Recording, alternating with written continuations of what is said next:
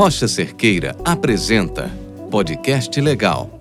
Fique por dentro das atualizações sobre as leis de meio ambiente, saúde e segurança do trabalho.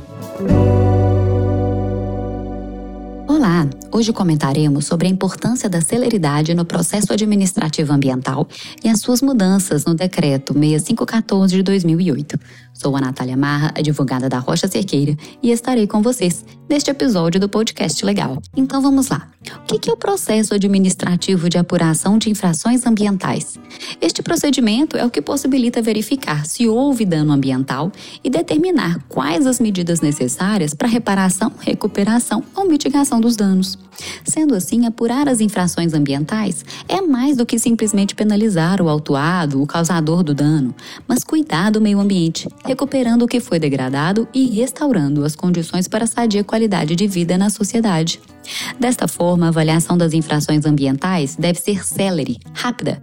Afinal, quanto mais esta demorar, mais tempo vai levar para se identificar os danos e ações necessárias para que estes sejam interrompidos, ou seja, Cada dia a mais do processo administrativo significa que o empreendimento ou as ações continuam causando danos, e esses danos vão ficando cada vez mais significativos ou até mesmo irreversíveis. Assim, as intervenções para reparação e recuperação vão ficando mais necessárias e até mais complicadas. Claro, então, a necessidade do processo administrativo ser rápido? Então vamos para a discussão sobre o Decreto 6514 de 2008. Este decreto é que dispõe sobre a apuração das infrações ambientais e a consequente aplicação de sanções. Para tanto, ele discorre também sobre o Fundo Nacional de Meio Ambiente, para o qual são direcionados recursos das multas recolhidas, e sobre o processo administrativo ambiental. Esta norma passou por algumas mudanças que implicaram em uma demora na realização dos procedimentos processuais através dos decretos 9760 de 2019 e 11080 de 2022. A mudança central foi a adoção da conciliação ambiental. Esta se dava antes da defesa do autuado e visava economia processual e a celeridade, promovendo o encerramento do processo já em seu início, trazendo, portanto, benefícios para a administração, interessado, meio ambiente e a sociedade. Só que na prática o resultado não foi esse. A demora no agendamento das audiências de conciliação fez com que os processos passassem a demorar muito mais.